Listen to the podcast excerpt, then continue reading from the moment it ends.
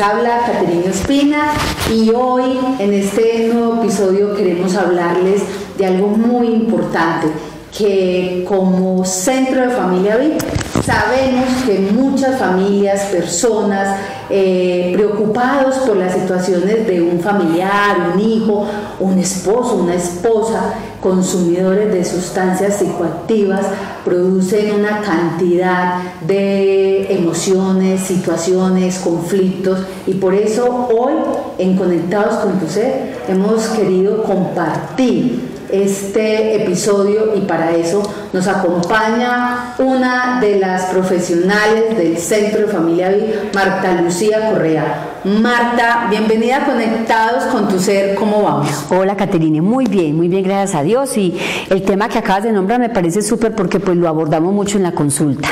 Claro que sí. Bueno, eh, uno encuentra sobre todo en una familia, puede ser que ambos, pero a veces percibo que las mamás se preocupan más cuando en casa hay una persona consumidora de sustancias psicoactivas. ¿Qué pasa en esa dinámica familiar? Esa es la palabra. El flagelo de, la, de, la, de las sustancias psicoactivas está en este momento albergándose mucho en los hogares y la tristeza, como tú dices, en las madres es superior a la de los padres. No queremos decir que los padres se desliguen para nada. O que no sientan. Exacto. O que no tengan la tristeza, el dolor de ver a su hijo o a su hija en estas condiciones, porque hoy día tenemos que contar es con tanto hombres como mujeres que están cayendo en este flagelo. La dinámica familiar, Caterine, se modifica completamente porque ya había una rutina de convivencia, de labores, de lo cotidiano, los deberes, como decimos. Y de un momento a otro empiezan. Mira el, discurso que llega ya de pronto la mamá. No, Marta Lucía, qué tristeza, ya en la casa no funciona como funcionaba antes todo el ambiente familiar. Bueno, ¿y qué pasó? Mi hijo cambió completamente, de 180 grados cambió. ¿Pero qué pasó? Empezó a relacionarse con unos amiguitos ¿Qué edad tiene tu hijo? Tiene 17. Bueno, y, ya conoce los amigos. No, Marta, pero es que me di cuenta que estaba consumiendo sustancias psicoactivas. Primer pregunta que te hago, ¿qué sustancia está consumiendo? Claro, porque uno puede imaginar cualquiera, pero que lo diga. No, y está diciendo, está consumiendo sustancias. Cuando dice sustancias, digo yo, ah, no, entonces la marihuana, el perico, el tusi, la cocaína, el, el bazuco, ¿qué está consumiendo realmente? Entonces, frente a eso, la, dinámica familiar cambia tanto que la madre ni siquiera tiene la capacidad de decirle al hijo, hijo, ven, sentémonos y hablemos. Primera recomendación empezando, Kate, es preguntemos qué está consumiendo. Marta Lucía, se enoja, eso te iba a decir. Una cosa horrible. Mamá, ¿usted por qué está preguntando eso? ¿Usted para qué quiere saber yo qué estoy haciendo? ¿Qué consumo? Exacto. O sea, soy yo el que la estoy consumiendo, no es usted. Hijo, vives en esta casa y en esta casa hay unas normas muy claras. Hijo, en esta casa está estipulado que ni se consume licor ni sustancias psicoactivas. Desde pequeño has escuchado, papás, mamás, notifiquemos eso a los hijos, hablemoslo periódicamente. Yo le digo a los chicos, en tu casa está estipulado que acá no se hace esto ni esto y que se entra tal hora. Ah, no, Marta Lucía. Dime tú entonces el chico cómo va a reaccionar. ¿Tiene lógica o no que él se enoje? Pero si ya desde pequeño se le dijo, en esta casa no se utiliza esto. Entonces ahí, ante esa respuesta que da el hijo, yo te voy a responder como madre, ¿cierto? En el caso de que tú eres la hija, el hijo y yo soy la madre, y es, hijo, necesitamos saber porque queremos ayudarte. A ver, ¿tú qué dirías si tú eres el adolescente y yo te pregunto a ti como madre, es que te queremos ayudar? Pero primero es que el toxicólogo eh, sepa. Eh, se pregunta, y la respuesta de un hijo puede ser, es que yo no quiero que me ayude. Todos dicen, no quiero que me ayuden, mamá, yo soy capaz con esto, yo manejo solo. no se preocupe, mamá, que esto a mí no me va a ganar. Y al año ya lo vemos. Listo con no una sola sustancia, sino con varias. Entonces, primera recomendación, preguntemos. Hombre, que la respuesta es negativa, insistir, persistir y no desistir. Eso lo abordo muchísimo en la consulta con los padres. Entonces, mire, Marta Lucia, ¿qué más voy a insistir? Kate, le pregunto, ¿ya fuiste donde el toxicólogo? Ay, no, Marta, ¿cómo hace que ya fui donde el toxicólogo? Claro, ve y pregúntale qué puedes hacer también con él, de qué manera puedes hacerle la prueba, porque también hay prueba de sangre, prueba de orina, listo, pero ¿qué otra herramienta te puede dar ese profesional?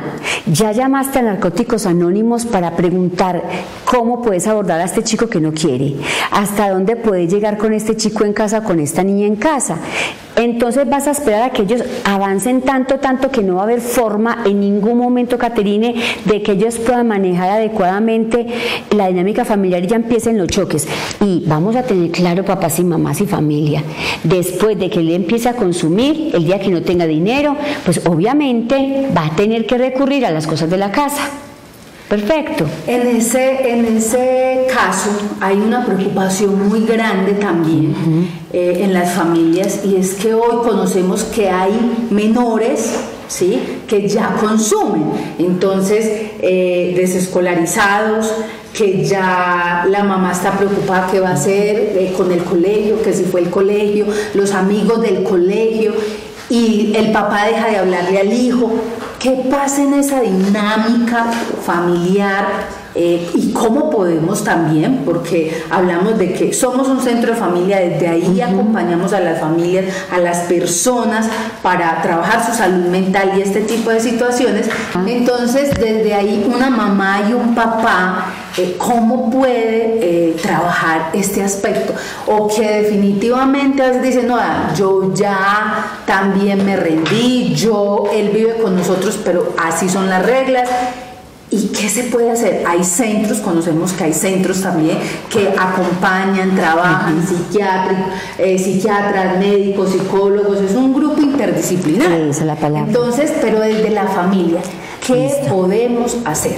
Primero, Kate, no responsabilicemos. Dijiste una palabra clave y es, papá y mamá se dejaron de hablar. Mírame, papá dice, usted tuvo la culpa porque usted es muy laxa, porque usted es muy permisiva, porque usted alcahueta todo ese muchachito, usted no le pone límites. Y mamá dice, sí, ¿y usted dónde está mientras yo estoy alcahueteándole? Usted tampoco está, usted, se desapareció, exacto, usted, usted parece el, el, el, mago de la, de, la lámpara de, Aladino, que las frotan y, y sale y se va. Exacto, entonces los dos empiezan el choque. Y entonces el muchacho está ahí, ah, ya esto se pusieron a pelear. Lo primero es, no al choque, no a decir es que es por culpa suya. Ojo, y otra cosa muy importante, Kate, es la dinámica familiar actual se toca y también la de familia de origen. Es que, claro, su hermano es un marihuanero, ahí está el muchachito marihuanero. Ojo con esas palabras tan delicadas. No tenemos por qué estar diciendo que porque yo soy de una manera, tengo, eh, mi familia tiene que ser también de esa manera. Ahí están los choques. Entonces, ¿qué hacemos con ese muchacho que no quiere aceptar nada ni la norma? Vamos a empezar a buscar ayuda. Marta Lucía, pero es que no quiere ir, no va él. Vuelvo y repito, vamos como padres, cícate, la familia debe de ir. Y voy a hablar también de las sustancias psicoactivas, perdón, pero también, por ejemplo, el licor. Mira que en Alcohólicos Anónimos hay una red de apoyo muy linda que se llama Alanón. ¿Qué hace Alanón? Alanón trabaja con toda la familia del adicto al alcohol, del que todo el tiempo tiene que la ingesta de licores para él, pues la vida. Entonces yo le digo a la gente, no, listo, él no quiere ir, ve tú, Martín, ¿cómo que voy a ir? Claro, se llama Alanón y que trabaja todas las herramientas para que tú, como esposa o como madre o como hermana o como tía, puedes ayudar a ese personaje que está en casa. Y recordemos, Kate, que es una enfermedad. La adicción es una enfermedad. Y hasta que el muchacho no diga, reconozco que tengo una enfermedad, no hay nada por hacer. O sea que ahí es primero el paso es reconocer a esa persona. Sí. Pero también un paso importante es si hay un consumidor en la familia, y ese no quiere ir, ese ser humano no quiere ir a un proceso.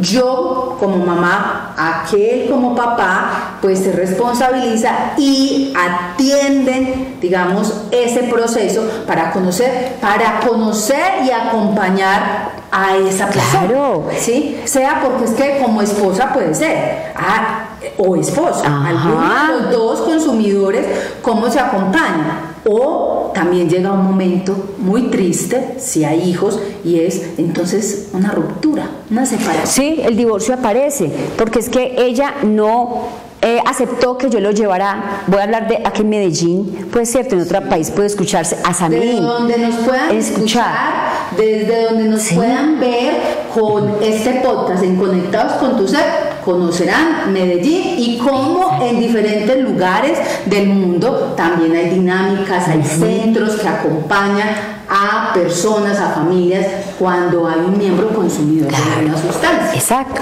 Aquí tenemos a Carisma, que es súper bueno. Acá tenemos a Sameín, tenemos toxicólogos en San Vicente de Paul. Todas estas son redes de apoyo. Entonces, empecemos. El, el chico ya se identificó en la casa que es adicto. Marta Lucía nos dimos cuenta que este muchacho está consumiendo. ¿Qué? No sé Primera tarea, digámosle que sí va a ir, dice que no va a ir, entonces empecemos. Fíjate, hay que tratarlos con mucho amor, porque mira, ellos no quieren estar consumiendo, porque si bien sabemos que la sustancia psicoactiva, vamos a hablar de la sencillita que es la marihuana, ¿qué es lo que hace? me eleva, me eleva por allá y me eleva alto y uno es, uy, no, ¿qué es esta sensación tan placentera? Subí al cielo y volví a bajar, pero ojo, cuando bajan, quedan completamente, completamente como desahuciados. Fuerte la palabra, pues de verdad porque se sienten que no son nada. Se sienten con culpa, con rabia, con enojo, con tristeza, con dolor, con llanto, todos los síntomas. Y los papás me dicen a mí en consulta, Marta, ¿y cómo me doy cuenta? ¿Qué has evidenciado? Ah, sí, Marta, no quiere salir de la habitación, tiene los ojos llorosos, o come mucho o no come nada, no habla, se siente triste. Ahí lo delicado, porque está empezando a generar también una posible depresión por la culpa que tiene y porque ya se vio como decimos los paisas, muy agarrado con esta sustancia y cómo hago para reconocerle a mis padres. Entonces mira que también la empatía ahí puede ser parte de eso, Kate. ¿Qué tan empático soy con ese adicto? Ay, Marta, pero es que eso es horrible. Yo, es horrible, pero tú no estás atravesando ese flagelo, él sí. Y es una responsabilidad también dentro de ese rol como mamá o como papá. Acompáñelo, acompáñalo. Además, porque también aquí es mirar si esto es un mito o es verdad. Y es que muchas veces quien cae en un eh, proceso o en una, en una situación de consumo es porque su infancia no ha sido buena o porque se ha presentado maltrato, en algunos casos porque ha habido abuso, en otros casos es porque falta la figura de alguno de los dos, ¿cierto? Todo eso es verdad. Es que es una, una da, el consultorio es una investigación la tesa. ¿Por qué? Porque es que lo que uno encuentra de la otra persona y dicen, sí, Marta Lucía, yo siento que empecé a consumir el día que, te voy a contar la anécdota de X, sí, un, niño de 14 años. Lo preparamos muy bien para que él no llegara a consumir, porque en el sector donde vivía pues había mucho consumo. Llega a los 16 años y cuando yo lo veo en el consultorio, después de dos años, yo le digo. ¿Cómo estás? Pues les confieso, te confieso a ti y a todos los televidentes que mal, lo vi mal. Yo no, Marta, hice lo que un día me dijiste que no podía hacer. Estás hablándome de un usuario, de una situación que vivió. Mm, ¿Qué pasó ahí? Mira, es que es muy triste porque es que estuvimos trabajando con él eh, por espacio de un año antes de que llegara a los 14 años. Cumplió los 14 y ya suspendimos la terapia porque había funcionado bien. Pero cuando tú dices qué tan cierto es que todos los problemas de la casa, de la infancia influyen, es verdad. ¿Por qué? Mira lo que pasa con X. X me dice, mira, tú sabes que yo no soporto al marido de mi mamá. Sí, claro, para eso trabajamos la, la dinámica familiar, para que tú aceptaras porque ella quería conseguirse un esposo. El caso es que cualquier día este hombre empezó a tener una discusión muy fuerte con la madre. Él no quiso intervenir más. Este chico que estamos hablando que ya tenía 16 años, no quiso intervenir más. Pues Kate se fue para un lugar, el morro me dice él, no sé qué será el morro, y allá encontró sus amigos, que no eran tan amigos, consumiendo marihuana, lo más sencillo, marihuana. Él simplemente se quedó ahí sentado, nadie le ofreció, pero él sí dijo, hey, deme un pitacito, es que estoy más mal. No, la cucha siempre se deja manejar de ese man y yo no soporto eso. Palabras literales. Y empezó. Al día de hoy, ahí quedó. ¿Cómo no va a ser eso una dificultad si este chico todo el tiempo, hombre, fue mucho tiempo a terapia para decir, mamá, vení, hagamos algo, porque tienes que estar con esta persona? No estoy diciendo que no sea posible, no, que quede claro. Estoy diciendo es, también escuchemos a estos chicos a temprana edad, 8 años, 10 años, 12 años, y han cambiado cuántos papás han tenido ya ellos. No el biológico, sino los que la madre ha conseguido, que le llamamos padrastros. Yo les digo, no, no son padrastros. Entonces sí influye todo eso, influye también que la eh, en la casa no haya claridad con las normas, influye también el maltrato físico, la violencia intrafamiliar, influye el abandono. ¿La herencia? La herencia también. Hablando desde el toxicólogo que es el especialista, dice, claro que sí, mira que hemos encontrado en noticias que los niños cuando nacen, cuando las madres han consumido una droga fuerte en su embarazo, tienen que darle una pequeña porción porque nacen con crisis de abstinencia. Increíble, en un bebé acaba de nacer y hay que darle, mamá, ¿tú consumías? Sí, doctor, listo, venga que este niño lo que tiene es una crisis de abstinencia. ¿Por qué? Porque ya la madre no consumió en ese último mesecito, imagínate. Claro que sí, herencia, todo lo que influye en la familia. A nivel psicológico, todo. afectivo, familiar influye. Y sustancias y, y las amistades. Pero sabes que acá te yo dejo las amistades de último. De último las dejo. Sí. ¿Por qué? Porque, es que el vínculo inicia desde la claro, casa. Y todas las normas, las reglas, los acuerdos, el acompañamiento. El afecto. ¿Cuántos niños sin sentir el afecto de la madre? Yo ayer estaba atendiendo a un usuario, él tiene como 45 años, y él me dice que se acuerda a los tres años que la mamá le botó el tetero, se lo tiró al techo, y que la mamá le dijo, listo, te voy a comprar otro tetero, pero de vidrio. Y como el niño, él me di cuenta, yo amaba el tetero, y cómo es que se le cae en la noche. Y él dijo el otro día, ya perdí yo le decía, pero de tres años, mi Marta, no te miento, de tres años. Este hombre consumió por muchos años sustancias psicoactivas, porque él vivió pues fuera del país. ¿Por qué te cuento esta historia? Porque hoy dice, qué rabia porque fui tan maltratado y porque en la juventud me empezaron a decir, es que mi hijo tiene como una demencia, tiene como una locura. No, yo no soy loco. Ayer me decían, yo no soy loco es la rabia que tengo de la crianza que me dieron. Claro, una mamá muy rígida, una mamá muy fuerte y un padre completamente ausente. Entonces, eso influye, Kate, con toda seguridad, porque ellos que buscan, ojo, no todas las familias, no todas, pero sí vamos a dar un porcentaje, un 90% más o menos, que sí influye todo eso. Entonces, ¿qué hacer con esto? Vamos, él no quiere aceptar que está consumiendo, listo, vamos donde el toxicólogo, vamos a Narcóticos Anónimos, buscamos redes de apoyo en Sameín, en Carisma, para que nos den herramientas en nuestro centro de familia. En nuestro centro de familia, pero por supuesto también tenemos el laboratorio nuestro que también hace esos exámenes. Yo siempre mando allá al laboratorio de nosotros para que nos digan qué es lo que está eh, consumiendo. Pero si dice que no cate, yo siempre tengo una estrategia. Tú me vas a decir, ¿cuál estrategia? Mírame, yo siempre les digo, tráiganlo acá, no digan que es para abordarlo a él, sino para mirar mamá y papá por qué pelean tanto y él cómo ha sido afectado. Pero ustedes no le hablen que está consumiendo absolutamente nada, ni que él sepa nada. ¿Y se vincula con él? Y se vincula en la terapia, lo primero, vincúlenlo a un proceso, es 100% efectivo, vincúlenlo, porque ahí donde ellos dicen que están consumiendo. Y les digo yo, bueno, hacete el examen, es que mira que te queremos ayudar la gran mayoría, de 100, dos me han dicho que no, de resto todos me dicen que sí. Lo otro es con mucho amor, Kate. Allá en la casa. Yo creo que esa es la, primera principal. Amor. Y encontramos niños desde pequeños maltratados, abandonados, no abandonados que los dejaron por ahí, pero abandonados porque es que hoy eh, incluyen otras cosas, la televisión, la tablet, el celular. Está la mamá, pero no, es, no juega, no, lo abraza, no le da besos, no le dice que lo ama o que lo quiere, no lo toca. Entonces, y el adolescente no se toca casi. Exacto. Toquémoslo. Es lo que pasa, entonces por eso es el amor. El amor, listo. Dejemos el amor y de segundo dejemos también el, vincularlo a un proceso terapéutico. Perfecto. Pero el amor desde la empatía. No pretendamos que un chico de 10 años, pongámosle 11 años, de 11 años en adelante, Cate, te va a aceptar a vos cualquier recomendación. No, porque ellos tienen que rebelarse por norma general. Y qué digo que se rebelen, pero que sean rebeldes con un argumento válido. Los más pequeños vos los puedes pues como manipular más fácil, manejar más fácil que rico. Y uno los de más fácil, pero después de los 11 años empieza la crisis. Pero no son crisis tan fuertes, sino si actuamos desde, venga, ¿qué edad tiene mi hijo? Yo digo a la mamá, vení, vení, aterriza. ¿Qué edad tiene? Si Marta Lucía tiene 13 años, listo, está más perdido que embolatada, más perdida que embolatada. Se vale estar perdida. Yo siempre te digo, Kate, ¿tú recuerdas cómo fuiste a tus 13 años? Sí, claro. ¿Cómo? ¿Un alma de Dios o una cosa tremenda? Tremenda. Así estaba yo, ah. tremendas. Y no hacíamos caso. Entonces, con amor, con amor y disciplina.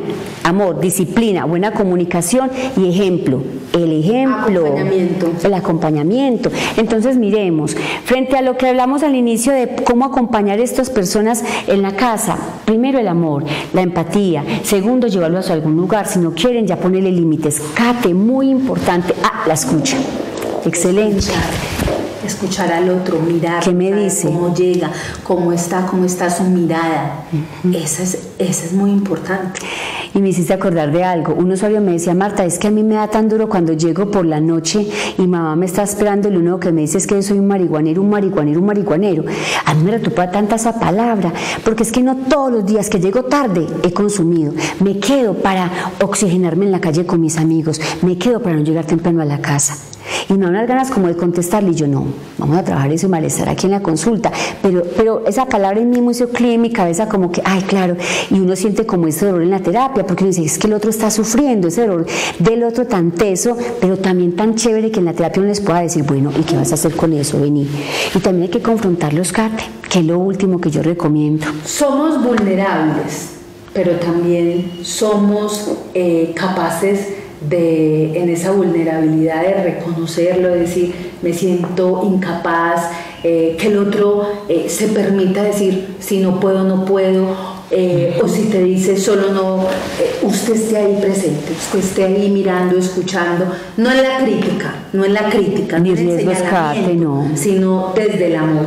Por eso, desde este espacio, con este episodio, con este podcast de Conectados con tu Ser, desde todo lo que hoy nos compartes, es importante saber que la familia ahí en ese núcleo, en este sistema tan importante, es quien debe eh, acobijar, abrazar y sentir compasión esa palabra divina, compasión.